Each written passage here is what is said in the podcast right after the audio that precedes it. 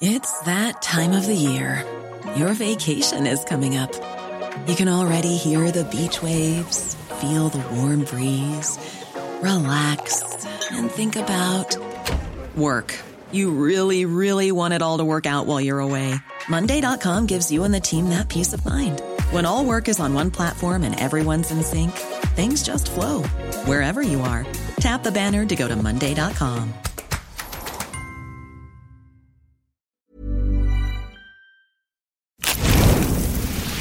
Esta es la mesa de análisis a fuego lento.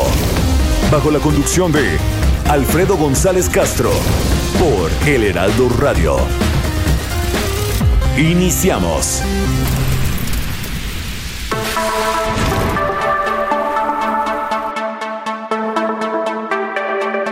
Muy buenas noches, gracias por sintonizarnos en esta emisión de la Mesa de Opinión a Fuego Lento. Soy Alfredo González Castro y este martes, como cada semana, estamos transmitiendo desde la Ciudad de México por el 98.5 de su frecuencia modulada a todo el territorio nacional y a los Estados Unidos. Gracias, gracias a la cadena de El Heraldo Radio. Como cada semana, los invito a ser parte del debate a través de nuestras redes sociales. En Twitter, arroba Heraldo de México, arroba Alfredo Les, con Z al final, y arroba Is Robles. En Facebook, arroba El Heraldo México y en Instagram, arroba Heraldo México.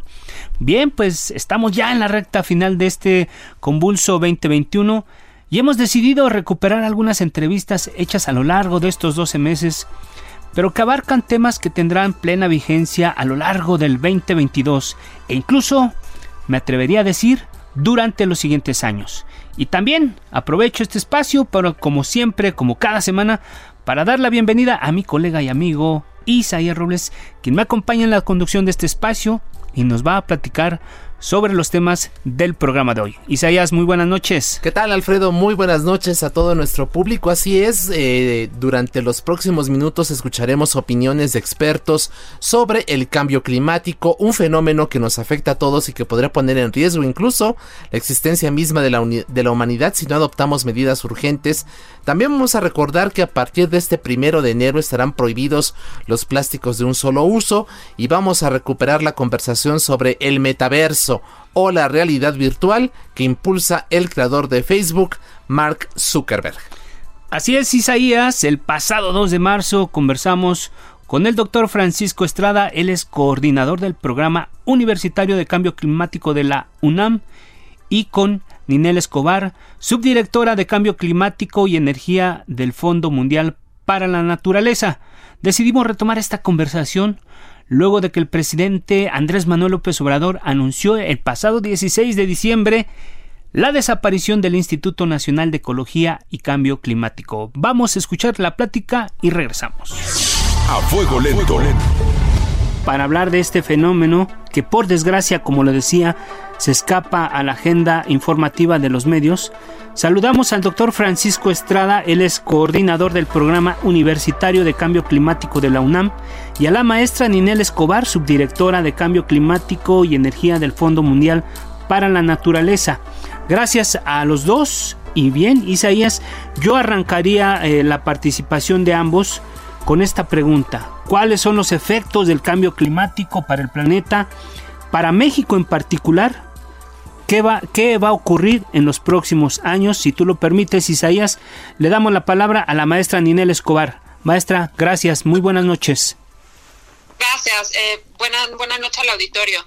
Bueno, pues como ya lo, lo, mencionabas, eh, gracias a la ciencia, al, al, esfuerzo que han invertido muchos científicos durante ya muchos años en estudiar toda la evidencia que hay en torno al cambio climático y los distintos aspectos, es decir, desde qué lo causa, cuáles son los impactos, qué tan grave es, cuáles son las soluciones. Eh, gran parte de estos científicos está eh, em, es parte de este de este grupo de, expertos sobre cambio climático. Las evidencias que nos dan cada eh, periódicamente cada vez son, son más consistentes en el sentido de hablar del cambio climático como la gran amenaza que vive la humanidad a nivel global eh, que tiene una, que, es muy grave, o sea, cada vez la evidencia muestra eh, que los impactos son más graves y que hay más certeza sobre que esos impactos van a ocurrir. Eh, y por otra parte, que estamos muy cerca de rebasar el umbral que, que, que los científicos plantean como un umbral de cambio manejable, ¿no? Eh, la atmósfera y los sistemas naturales son muy complejos, están todos conectados unos con otros y lo que lo que se teme es que eh, si la Tierra pasa a un umbral específico que está entre los 1.5 y los 2 grados, pues espera que los sistemas se alteren a tal a tal grado que realmente cambie eh, radicalmente el mundo como lo conocemos y por lo tanto pues se ponga en riesgo nuestra capacidad como humanidad para adaptarnos a esos cambios y no solo de, de los seres humanos sino de los seres vivos, ¿no? y es, por eso que hablamos también, eh, pues, de, de, la extinción masiva y del antropoceno y cómo como humanidad hemos cambiado la realidad planetaria, ¿no? Entonces realmente estamos viviendo una etapa pues sumamente interesante desde el punto de vista científico, pero también aterradora desde el punto de vista de nuestra capacidad de dañar los ecosistemas y, el planeta. Claro, vamos a dar ahora a, la, voz al doctor Francisco Estrado, coordinador del programa universitario de cambio climático de la UNAM. Una primera impresión, doctor Estrada, los efectos del cambio climático para el planeta y, y principalmente para nuestro país, para México. Hola, ¿qué tal? Buenas noches, gracias por la invitación. Sí, mira, este, los efectos del cambio climático son muy diversos, nos va a impactar tanto a sistemas naturales como sistemas humanos en una gran cantidad de, aspectos, ¿no? Por ejemplo, en salud, en agricultura, en productividad laboral, en la economía directamente, eh, en cuestiones de salud. Y hay una cosa que es muy importante, estos impactos no ocurren de manera aislada, ¿no? Si, por ejemplo, tenemos problemas, eh, por decir algo, en las ciudades, tenemos unos niveles muy altos de contaminación, este problema de cambio climático va a interactuar o ya está interactuando con problemas existentes. Por ejemplo, en ciudades tenemos un calentamiento mayor porque cambiamos este la tierra, digamos, el, el, paisaje natural por un paisaje urbano y esto genera todavía más, más calentamiento. Y esto genera una potencia de una manera muy importante los impactos. Una cosa muy interesante es que la gente o, todos tenemos tendemos a pensar que el cambio climático es un problema futuro, que en los próximos años o en las décadas que vienen, eh, hay que pensar que eso ya está ocurriendo. O sea, cuando uno habla de eh, cambio climático observado, ya se pueden ver eh, cambios, por ejemplo, en los huracanes, en, la cantidad, en en la intensidad de ellos por ejemplo, estos inviernos tan crudos, pues nosotros acabamos de publicar un artículo donde mostramos que esto también es una reacción este, a la intervención humana con el cambio climático. Y bueno, para no, para no gastar mucho tiempo eh, en este comentario inicial, eh, también te comento, para México lo que podemos ver hacia, hacia las próximas décadas son impactos muy importantes. Por ejemplo, lo que evaluamos de, cuánto equivaldrían los impactos durante este siglo que cambio climático produciría para México puede estar entre puede ser comparable a entre perder medio producto interno bruto actual sí hasta 4.5 veces el producto bruto interno anual Sí, sí, Una situación bastante compleja. Ah, eh, hablaba hace unos minutos la maestra Ninel Escobar de un umbral y que si nosotros rebasamos eso, vamos a tener consecuencias muy severas para la vida y para la existencia misma de la, de la humanidad. ¿Es cierto entonces que las consecuencias de este fenómeno del cambio climático podrían ser peores a las que causó, por ejemplo, el COVID? Sí, definitivamente. O sea, los pronósticos eh, de los impactos eh, esperados de rebasar ese umbral eh, y de los costos que implican los impactos del cambio climático actualmente en las economías son mucho más altos de lo que se ha registrado en, el COVID. El problema, a diferencia del COVID, es que, como mencionaba el doctor, pues el cambio climático interactúa con muchas otras cosas. Entonces, la atribución de que es exclusivamente cambio climático realmente no es, eh, no es tan deseable hacer esa comparación porque es el cambio climático más la deforestación, más la pobreza, más eh, población expuesta en sitios donde los impactos van a ser muy fuertes, eh, pero la realidad es que el, el, cambio climático va a impactar desde muchos desde muchas vías como la salud como la economía como la naturaleza y, va a haber costos eh, costos muy importantes asociados a todas esas a todos esos sectores. Y, y las estimaciones que se han que se han hecho rebasan en muchos casos a las estimaciones del covid no y por eso es que desde el cambio climático nos sorprende que hay que la, la pandemia haya llamado tanto a la acción haya provocado tanta acción y respuesta ante esta enfermedad pero el cambio climático no lo esté logrando Así es. Doctor Francisco Estrada, ¿su opinión en, este sentido? Sí, mire, es muy interesante las dos, los dos este, conceptos que, están planteando. Una, ¿cómo compara esto con el COVID? Bueno, eh, de entrada hay que pensar que el COVID es como si tuviéramos una, una enfermedad aguda, digamos, como el planeta, ¿no? Que va, a pasar, o sea, sabemos cómo lidiar con ella. Tenemos, por ejemplo, estas cosas maravillosas de que en un año podemos producir una variedad de vacunas y entonces va a ser, digamos, con una duración limitada. Cambio climático es como si fuera una enfermedad crónica, ¿no? vamos a tener de aquí en adelante, bueno, la tenemos ya desde hace 30 o 40 años o inclusive más, digamos, marcadamente desde mediados del siglo XX, y eso va a seguir con nosotros. Entonces los, los daños acumulados son muy importantes. Como decía la maestra, si para el COVID tenemos problemas para decir si son este 200 mil o 400 mil muertos, ¿no? no podemos distinguir muy bien de qué se murió la gente. Ahora imagínense todos los impactos que, tiene cambio climático. Así es. Y este, una cosa también que es muy interesante, este, sí, por ejemplo, estos límites que han planteado sobre eh, cuándo se cruza el umbral peligroso, son muy importantes porque, por ejemplo, podemos tener reacciones del sistema climático muy no lineales, es decir, muy inesperadas, como por ejemplo que se pare la corriente del Golfo que lleva este digamos, calor hacia latitudes altas del hemisferio norte y que podría tener unos impactos brutales eh, en todo el planeta. Pero hay un concepto muy interesante y ahí quiero hacer hincapié en la necesidad de financiar y la necesidad de tener una ciencia fuerte que nos ayude a responder este tipo de preguntas. ¿Cuál es el límite, por ejemplo, para México que es aceptable? No necesariamente son los dos grados. estos, fenómenos, digamos, de, grandes impactos, de impactos que no serían aceptables por nuestra sociedad, no necesariamente van a ocurrir a los dos grados, ¿no? Para México en particular. Entonces necesitamos muchísima investigación, muchísimo desarrollo de ciencia, muchísima participación de la sociedad en general para entender estos, estos efectos y para poder instrumentar las acciones como para minimizarlos. Así es. Hace unas cuantas semanas Bill Gates publicó un libro, se llama Cómo evitar un desastre climático y en él describe muy gráficamente que uno de los efectos, como para decir muy gráficamente de qué es lo que le ocurriría al planeta eh, de no tomar acciones inmediatas para cambiar la situación del, del, cambio climático, pues sería, por ejemplo, la desaparición de las playas de Miami ustedes coinciden con una con un pronóstico de esa naturaleza y qué efectos habría por ejemplo para de esta naturaleza eh, para la Ciudad de México y para el país para el país cómo ven ustedes eh, doctora Ninel Escobar Gracias. Eh, sí, o sea, se ha, se ha analizado mucho eh, los impactos del cambio climático, en particular el aumento del nivel del mar, es algo que preocupa mucho en ciertas latitudes, en ciertos países o partes de países que, eh, pues, literalmente viven bajo el nivel del mar en muchas cosas, ¿no? O a nivel del mar.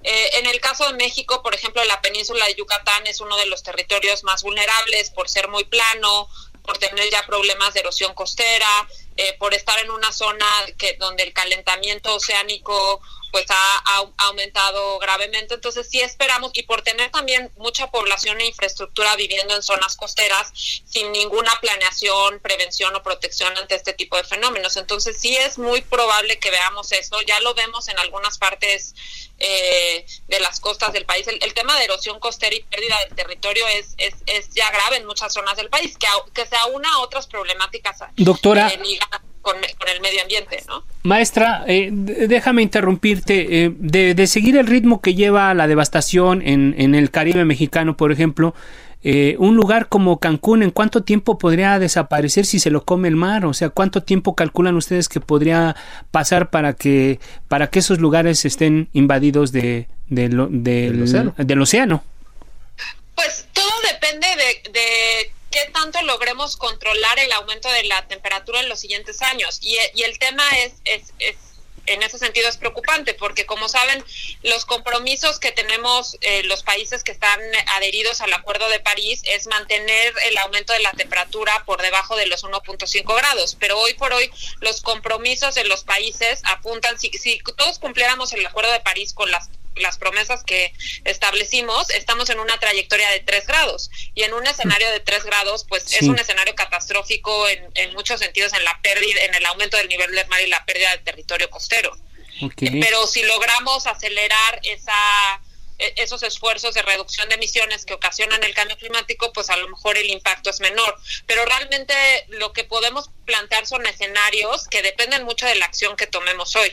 Claro. Doctor Francisco Estrada, su opinión al respecto, ¿cuáles serían los efectos gráficos para que la gente eh, asuma con conciencia lo que, lo que le estamos causando al planeta de no tomar acciones para eh, combatir el cambio climático, doctor? Sí, este, bueno, por ejemplo, eh, es a veces importante sentir los impactos cerca, ¿no? Claro, así es. Por ejemplo, nosotros aquí en la Ciudad de México y en grandes ciudades, por ejemplo, Guadalajara, Monterrey, lo que hemos visto es que, como le mencionaba, tenemos otros problemas ambientales, como es el efecto este de la isla de calor, que las temperaturas aumentan, que, que, el clima a nivel local cambia. Si eso le sumamos el clima, el cambio en el clima global, tenemos impactos mucho más grandes de lo que se habían estimado previamente. Por ejemplo, durante esta década o la década que empieza en el 2030, cada año podremos estar rebasando las pérdidas de mil millones de dólares por año. O sea, cada año, todos los años, ¿no? Por mencionar algo. Se, se habla mucho, por ejemplo, de seguridad alimentaria, de este cómo hacer para que la gente que su vida, su, su sustento depende de la agricultura, que en México son como 50 millones de personas las que viven, por ejemplo, de maíz temporal. Bueno, este, la agricultura ya se está viendo afectada de manera muy importante por cambio climático y en el futuro vamos a perder rendimientos en algunos estados hasta de hasta entre un 60 y 80% de los rendimientos se pierden. Esto equivale a un mundo de dinero, ¿no? Es como si uno lo compara, por ejemplo, con la producción agrícola eh, total nacional, esto sería mayor a perder dos años de, de, producción agrícola de sopetón, ¿no? Eso, eso sería como, digamos, un símil, ¿no? Y en efecto, o sea, la parte de, de, qué impactos vamos a tener, pues depende mucho que hagamos, tanto en la parte de las negociaciones internacionales como en la parte de adaptación a nivel nacional. Generar el conocimiento para saber qué es lo que nos va a pasar. Hay muchas cosas que ya sabemos, en México se ha estudiado por 30 o 40 años este cambio climático, pero hay muchísimas cosas que no sabemos porque tenemos un país muy diverso desde todos los puntos que usted lo quiera ver, la parte de biodiversidad, la parte eh, social, la parte económica, somos un país extremadamente diverso. Gracias. Muy, distinto. Gracias. Entonces necesitamos saber qué está pasando, qué va a pasar y cómo actuar para, para, para minimizar estas pérdidas. Hace unos minutos la maestra Ninel Escobar hablaba del Acuerdo de París y bueno, hay que recordar que el expresidente Donald Trump sacó a Estados Unidos de, de este acuerdo y de los compromisos que implicaban, pero pues yo les preguntaría, perdimos cuatro años y sin embargo hay posibilidades o no de que este acuerdo de París pueda cumplirse cuáles son sus objetivos, cómo vamos en las metas, qué nos pueden comentar y Alfredo también tiene un añadido a esta pregunta. Y yo les diría y poner un poco en contexto Isaías eh, en la en la reunión que tuvieron este Biden y el presidente López Obrador hablaban del tema del cambio climático y el asunto de las energías. Un poco, un poco la pregunta es, eh, a veces nosotros vemos como los temas muy, muy hasta arriba y la gente no entiende esto del, del Acuerdo de París, qué significa, ¿por qué no nos explica, uh, doctora Ninel Escobar? Sí, con gusto. Pues eh, en términos sencillos, el Acuerdo de París es el gran esfuerzo multilateral, es decir, el gran esfuerzo que hacen, que hacen la mayor parte de las naciones del, del planeta para atender un problema para el cual se necesita la acción de todas las naciones del planeta. El cambio climático, al ser un problema global que se ocasiona, que, que, que ocasiona las emisiones que producimos y que se concentran en la atmósfera que todos compartimos no se puede solucionar por ningún país de manera aislada. Necesitamos la acción de todos. Y en ese sentido, el Acuerdo de París es ese gran esfuerzo de ponerse todos los países de acuerdo en atender este problema. Eh, podría decir que es un que es un instrumento que es muy perfectible que y que realmente pues los impactos están por verse eh, pero realmente es lo único que tenemos para empujar la acción de todos los países no de una manera a través del diálogo la negociación eh, y el acuerdo y el reconocimiento de todos pero sin duda no es no basta para para atender el problema en la escala que, se necesita, ¿no? Y en ese sentido, todos los países, incluyendo México, por ejemplo, México está en el lugar 13 de, emisiones, con, el mayor número de emisiones totales, pues todos los países tenemos una responsabilidad de actuar eh, y, también de empezar a adaptarnos a estos impactos que no van a ser parejos entre todos, ¿no? Mientras tengamos poblaciones más en, condiciones de pobreza, eh, dependiendo de dónde estemos ubicados, o sea, México es un país muy vulnerable, ¿no? Entonces tenemos que trabajar eh, en, los dos frentes. Mi diagnóstico del Acuerdo de París es que es mejor que exista que no exista, pero no podemos confiar únicamente en el acuerdo y en los compromisos para, para atender el problema. Doctor Francisco. Sí. Perdón, perdón, sí, gracias, gracias, maestra Ninel.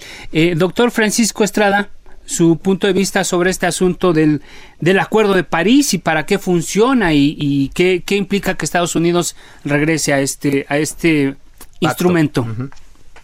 Sí, mire, es, fundamental la participación de, Estados Unidos, China, la India, eh, inclusive nosotros, este, para que se cumpla eh, los objetivos del, del, Acuerdo de París.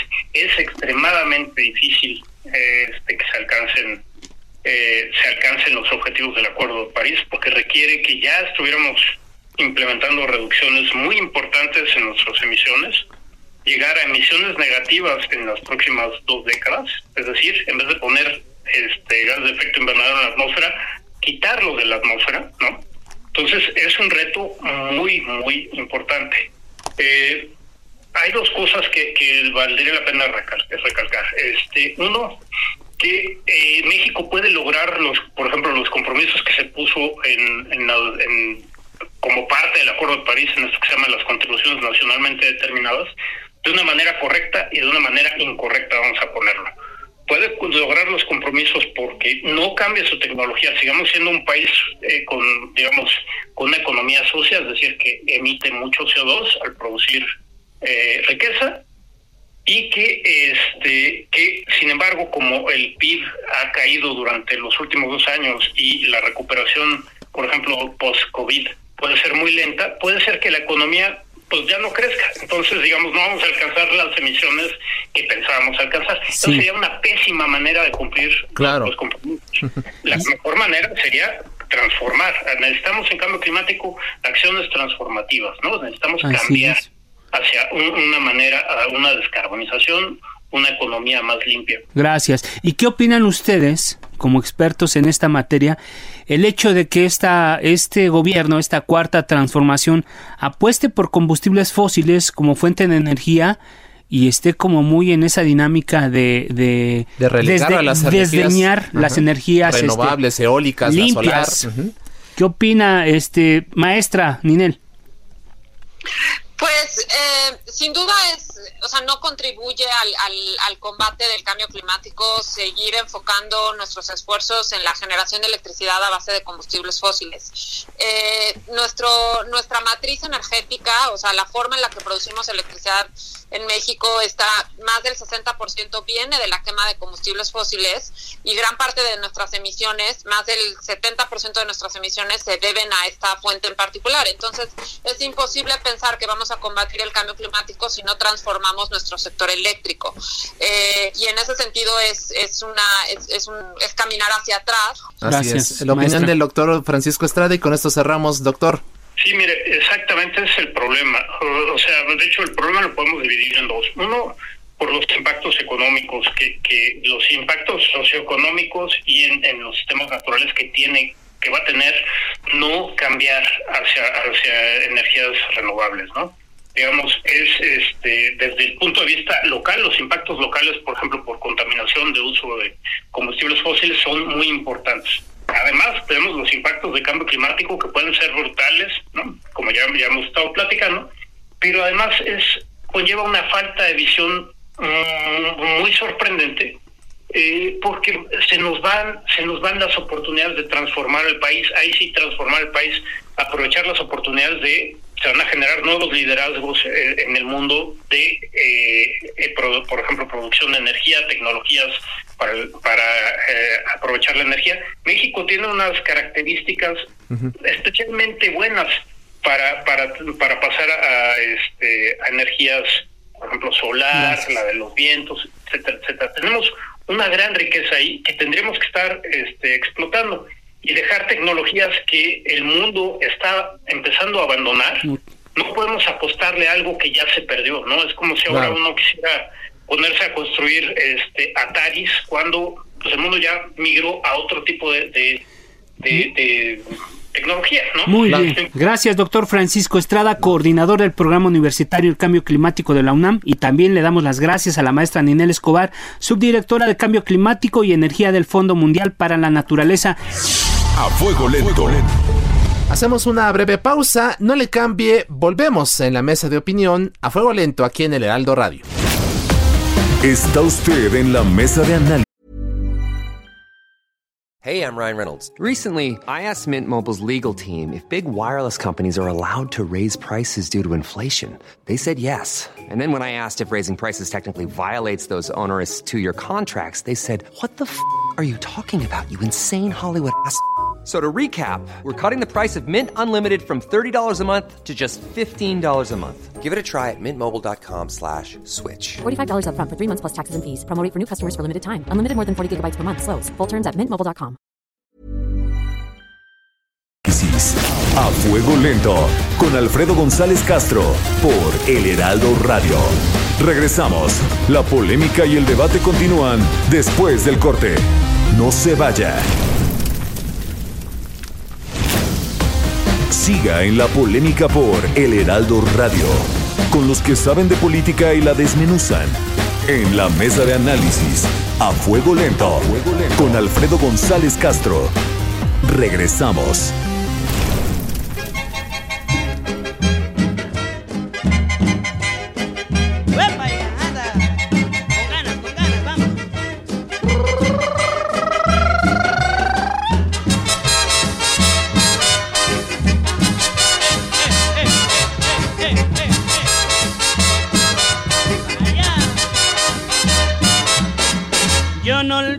Año viejo,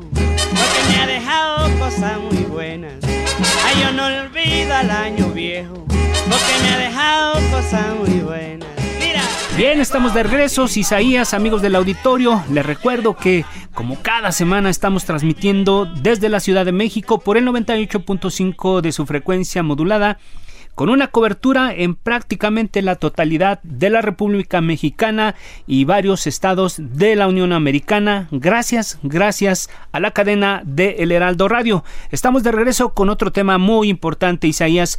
Recordemos que en noviembre el Pleno del Senado aprobó las reformas a la Ley General para la Prevención y Gestión Integral de Residuos en el tema de plásticos de un solo uso. Así, para el 2023 solo se podrán utilizar plásticos reusables, reciclables y compostables y para el 2025 se eliminarán en su totalidad los de un solo uso.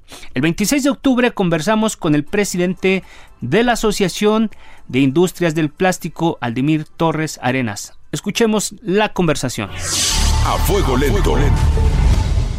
Para 2023 se deberá transitar del modelo de un solo uso de plástico a los reusables, reciclables y compostables aprovechables. Parece trabalenguas, pero así es la cosa, ¿no? Así viene el Eh, dictamen. así viene el dictamen. Y para el 2025 se van a eliminar en su totalidad los de un solo uso.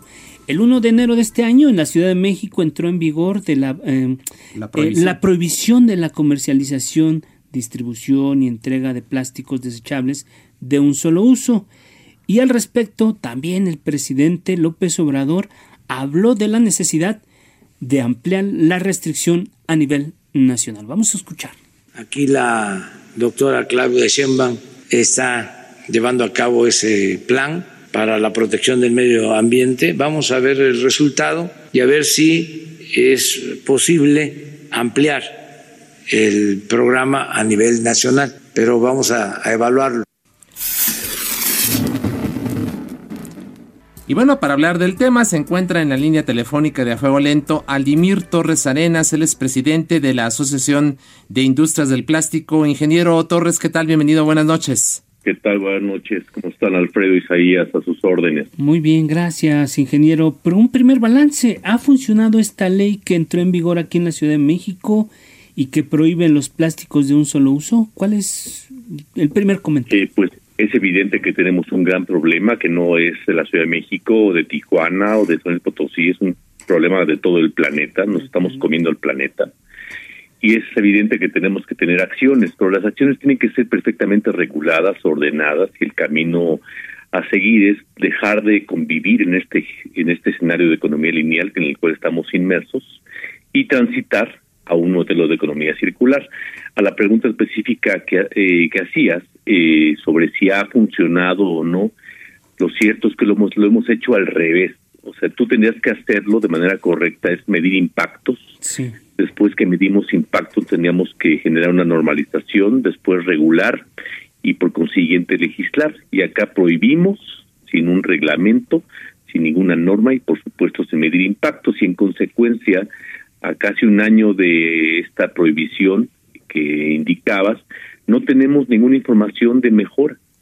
Simplemente seguimos con el mismo escenario y además demostrado técnicamente, en algunos casos se prohibió eh, productos que, que no eran los culpables. O sea, ciertamente tenemos un problema eh, y el problema no está en el, en el plástico per se, sino que somos, estamos acudiendo ya permanentemente a un consumo excesivo a nivel mundial y por supuesto a nivel país y a nivel ciudad. Eh, en este sentido, ingeniero, ¿cuáles han sido las, las afectaciones a la industria por la puesta en marcha de esta, de esta ley? ¿Hubo pérdidas de empleo? ¿Cuál es el balance que usted daría en estos meses de aplicación de la misma? Sí, tenemos ya por tercer, vamos a cerrar por tercer año consecutivo con un crecimiento negativo en la industria. Evidentemente ha habido eh, compañías que han sido afectadas por esta esta medida eh, y eso e, evidentemente también lo sabíamos como un impacto colateral. Eh, una vez una legisladora me decía, se van a perder empleos, sí, pero no es el tuyo el que se está perdiendo. Se han perdido una buena cantidad de empleos. Esta industria representa de manera directa e indirecta casi un millón de empleos y la afección ha sido eh, de manera muy importante por encima del 5%. Entonces, pues es un volumen muy importante de afección, al, no nada más al sector, sino al, al empleo en nuestro país. ¿Cuántos, ¿De cuántos estaremos hablando? ¿Cuántos empleos se, Estamos hablando de más de 50 mil empleos, más del 5% del volumen que, que, estaba yo indicando. Y esto pensando en que eh, la industria representa casi 30 mil millones de dólares, la el crecimiento negativo de casi dos dígitos, hablamos de casi un 9%, pues la afección ha sido muy importante. Eh. Entonces, e, es cierto que tenemos un problema, o sea, es tenemos que partir de ahí, pero también es cierto que tenemos que como ciudadanos, como industria, como autoridades, tenemos que empezar a desestimar el consumo y migrar a un consumo responsable y, en consecuencia a una legislación más técnica y por supuesto también más responsable. Pero, si lo ponemos en perspectiva, ya existe por presión o por lo que haya sido, eh, ya el Senado ya pretende ampliar esa prohibición a nivel nacional. ¿Cuál es la postura de la industria sobre esto en particular? Y si ya existen unas afectaciones, ¿cuáles serían las otras afectaciones? Sí, eh, lo que se está subiendo al Senado, eh, Alfredo Isaías, lo que está subiéndose al Senado es, son dos leyes, la Ley General para la Prevención y Gestión Integral de los Residuos, que es la LGPGIR, y también la ley, la propuesta de Ley General de Economía Circular. Y esto lo que trae consigo es compromisos muy puntuales de reducción. O sea, es cierto que tenemos que enfocar en ciertas R's los mercados, tenemos que reducir, por supuesto, el circulante de afección de, de los inventarios de nuestra naturaleza, porque seguimos actuando eh, como si tuviéramos eh, eh, 1.78 planetas y no lo tenemos. Tenemos que provocar un rediseño de muchos productos. Se enfoca en cinco R's principales, reducción, rediseño, tenemos que provocar el reuso, fomentar ese reuso, fomentar el reciclaje y por supuesto tenemos que repensar lo a dónde nos ha traído que en los últimos 50 años hemos afectado al planeta como ningún punto más en la historia.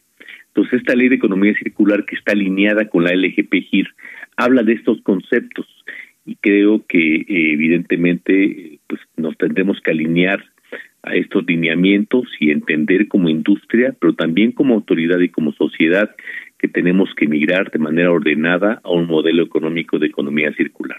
¿Usted ve eh, en estos momentos voluntad política y entendimiento, pues, de parte de los legisladores del Congreso y también del gobierno federal y también a nivel estatal para entender justamente esta necesidad de un cambio eh, de consumo más responsable?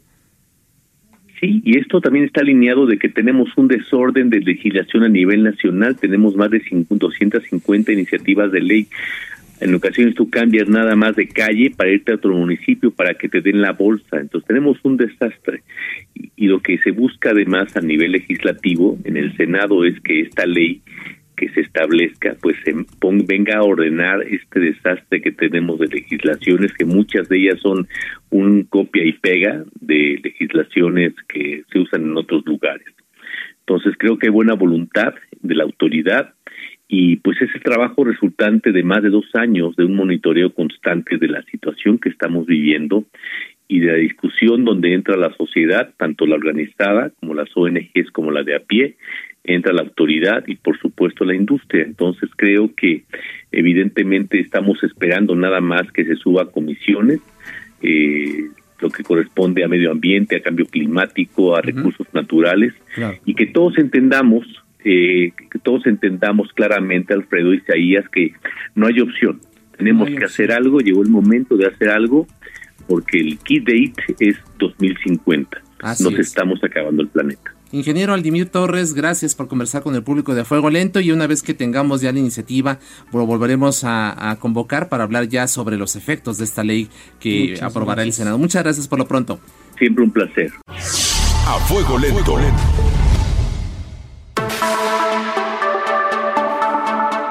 Y bueno, luego de escuchar esta entrevista, en medio de la crisis más profunda que ha vivido el creador y fundador de Facebook, Mark Zuckerberg, anunció el cambio del nombre de su empresa por Meta, así como el futuro al que quiere apostar, el metaverso o la realidad virtual.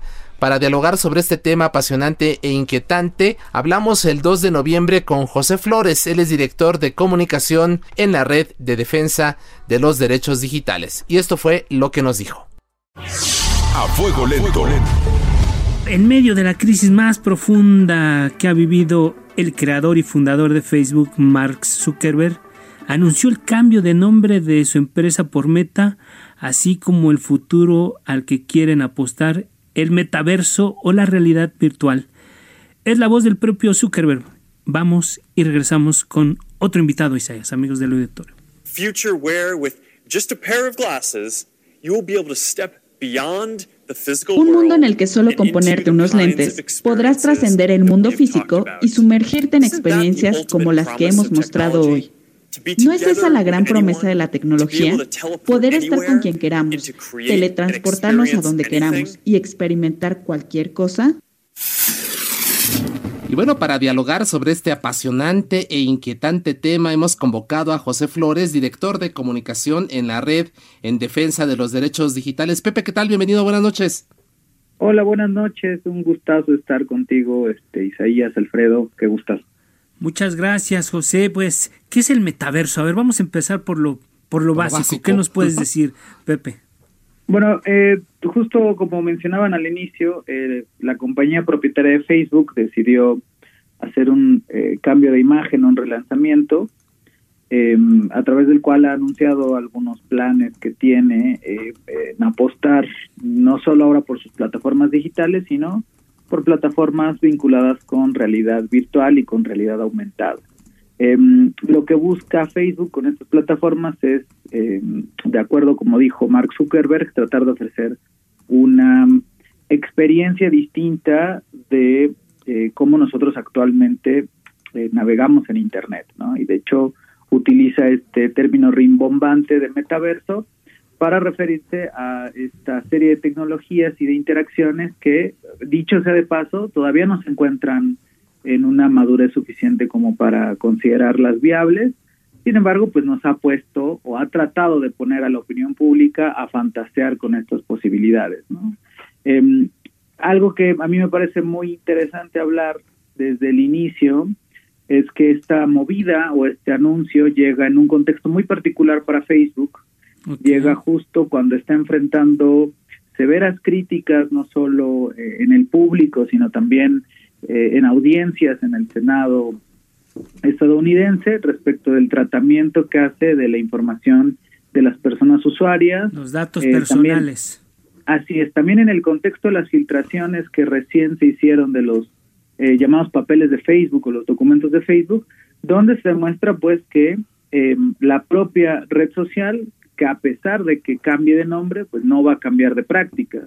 Eh, estos papeles demostraron, por ejemplo, que Facebook está consciente de que sus algoritmos son nocivos para la conversación pública, está consciente de que incentiva el discurso de odio y el discurso polarizante y está consciente de que em, su plataforma representa eh, graves riesgos para los discursos en muchos países en los cuales decide no actuar. Entonces, eh, en medio de este asedio, digamos, por parte tanto de la prensa como, como de los propios políticos de Estados Unidos, es que Mark Zuckerberg decide, en vez de atacar las problemáticas muy reales y muy tangibles que tiene hoy en día eh, Facebook o todas las comunidades de Facebook, incluyendo WhatsApp e Instagram, decide tratar de meternos en una sensación de ensoñación y de anhelo para distraernos. Eso es el metaverso en pocas palabras. Acá en México decimos una cortina de humo, una cortina de humo para distraer. Eh, Una eh, cortina de humo virtual en este caso. Oye, pero entonces, ¿qué tan lejos estamos de la realidad virtual de esta cosa que él anunció como traer un casco, unas gafas y estar en un lugar y hacer otras cosas? Desde tu, desde tu habitación podrías estar en el mejor de los banquetes, por ejemplo, en una boda allá en la antigua Guatemala, por ejemplo. No, eh, digamos que podemos hablarlo en varias dimensiones. En primer lugar o en primera instancia, creo que es importante verlo primero desde la capacidad tecnológica. Es decir, estamos actualmente en un momento tecnológico de desarrollo en el que podamos llegar a esto, digamos que todavía no es viable. ¿no? Facebook sí ha estado trabajando desde hace algunos años, por ejemplo, eh, después de, de, adquirir una empresa llamada Oculus VR, en el desarrollo de gafas inteligentes y gafas inmersivas. Eso es cierto, ¿no? Igual eh, las, las animaciones y, los videos que ha mostrado eh, para tratar de nuevo de maravillarnos respecto al metaverso, algunas de esas capacidades tecnológicas se encuentran. Sin embargo, no podemos despegar esta noción de, eh, digamos, otros niveles. En primer lugar, em, que todavía no existen marcos ni jurídicos ni marcos regulatorios respecto de todo lo que intenta hacer Facebook. ¿no? Algo que ha advertido por ejemplo, John Davidson, que es abogado de, eh, del Electronic Privacy Information Center, es que estas interacciones que tendríamos en ambientes de realidad virtual como los que propone este dichoso metaverso, pues van a recabar muchísima más información de la que actualmente ya le entregamos a las plataformas. Así es. Dice este abogado que dependiendo cómo vaya a construir Meta este sistema, estos datos pueden incluir desde nuestros movimientos oculares, rastreo del cuerpo, escaneo facial, huella de voz, presión arterial, e incluso el ritmo cardíaco. Signos vitales. en realidad creo que es una cuestión que antes de, caer en esta ensoñación y en esta aspiración, deberíamos cuestionar severamente si es que este futuro tecnológico lo queremos dejar en manos de la empresa que peor historial tiene a nivel global en el manejo de nuestra privacidad. Siempre eh, hablabas un poco, Pepe, de este debate sobre el tema de la regulación del Internet, ¿no? Que siempre es un debate ahí hasta dónde, cómo, en fin, pero ya hablar de todo esto que tú nos estás comentando, el metaverso sí implicaría que previamente estuviese, eh, existiera un marco jurídico y regulatorio para, para todo ello, ¿no? Para ponerlo en marcha como se pretende o como nos están vendiendo esta ensoñación.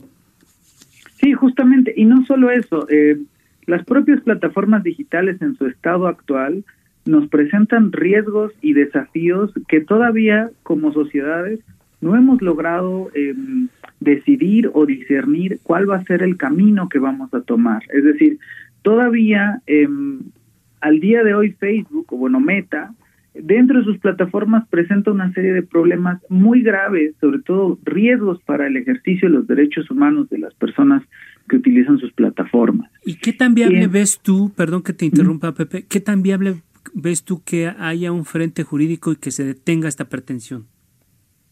Más allá de que se detenga, creo que sí hay que estar atentas y atentos a los debates que están ocurriendo a nivel global. Un ejemplo es eh, el anuncio que, que, la propia empresa de Meta hizo de que Facebook iba a limitar el reconocimiento facial dentro de su red social, ¿no? Como sabemos, existe una función eh, mediante la cual automáticamente eh, Facebook reconoce nuestro rostro en fotografías y en videos para que podamos etiquetarnos o etiquetar a nuestras amistades. Uh -huh. Y Facebook ha decidido ahora ponerle pausa e incluso decir que va a borrar más de mil millones de patrones faciales que tienes, bueno, tiene guardados. Sí, sí influyó la, la presión, digamos. Por supuesto que influye la presión. Sin embargo, también hay que ver que Meta no va a cambiar, ¿no?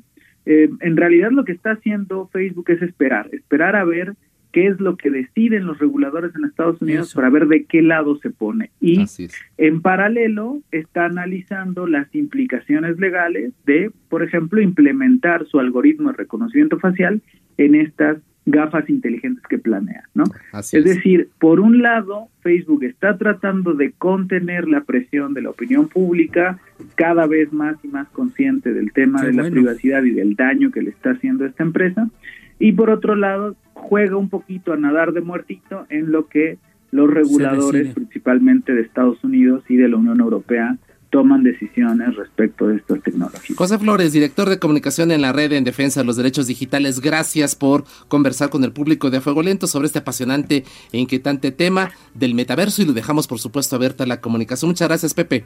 No, muchísimas gracias a ustedes, que pasen buena noche. Siga en la polémica por El Heraldo Radio, con los que saben de política y la desmenuzan. En la mesa de análisis, a fuego lento, con Alfredo González Castro. A fuego lento.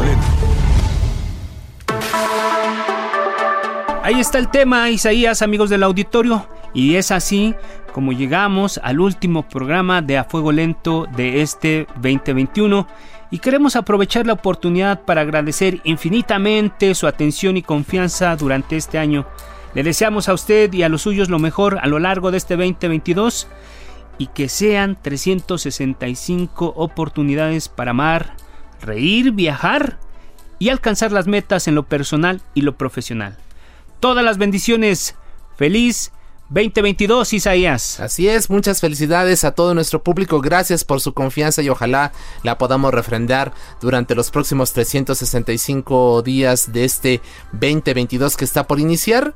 Y bueno, pues lo invitamos para que nos acompañe mañana miércoles a las 21 horas en la mesa de opinión en coproducción con La Silla Rota. Agradecemos también a quienes hacen posible este espacio, Ángela Arellano en la producción, Georgina Monroy en el apoyo a la información, Jorge Aguilera en los controles técnicos. Buenas noches, descanse.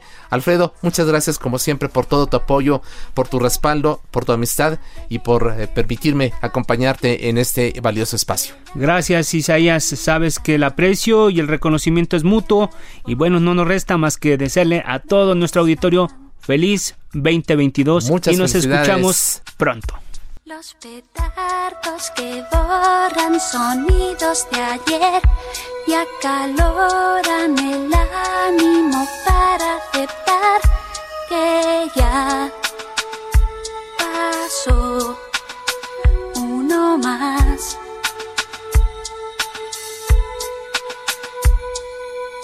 Y en el reloj de como de año en año minutos más para la cuenta atrás. Hacemos el balance de lo bueno y malo. cinco minutos antes de la cuenta atrás.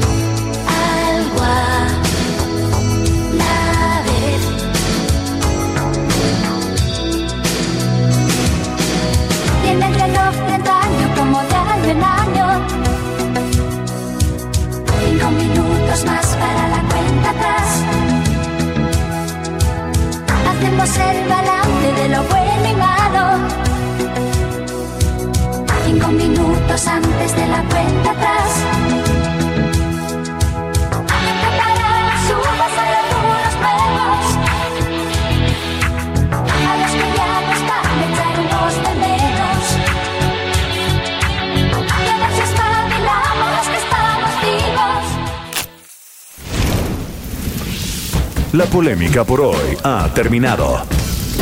Le esperamos el próximo martes para que con los expertos analicemos la noticia y a sus protagonistas. En la mesa de análisis a fuego lento. Por El Heraldo Radio. Con la H que sí suena. Y ahora también se escucha.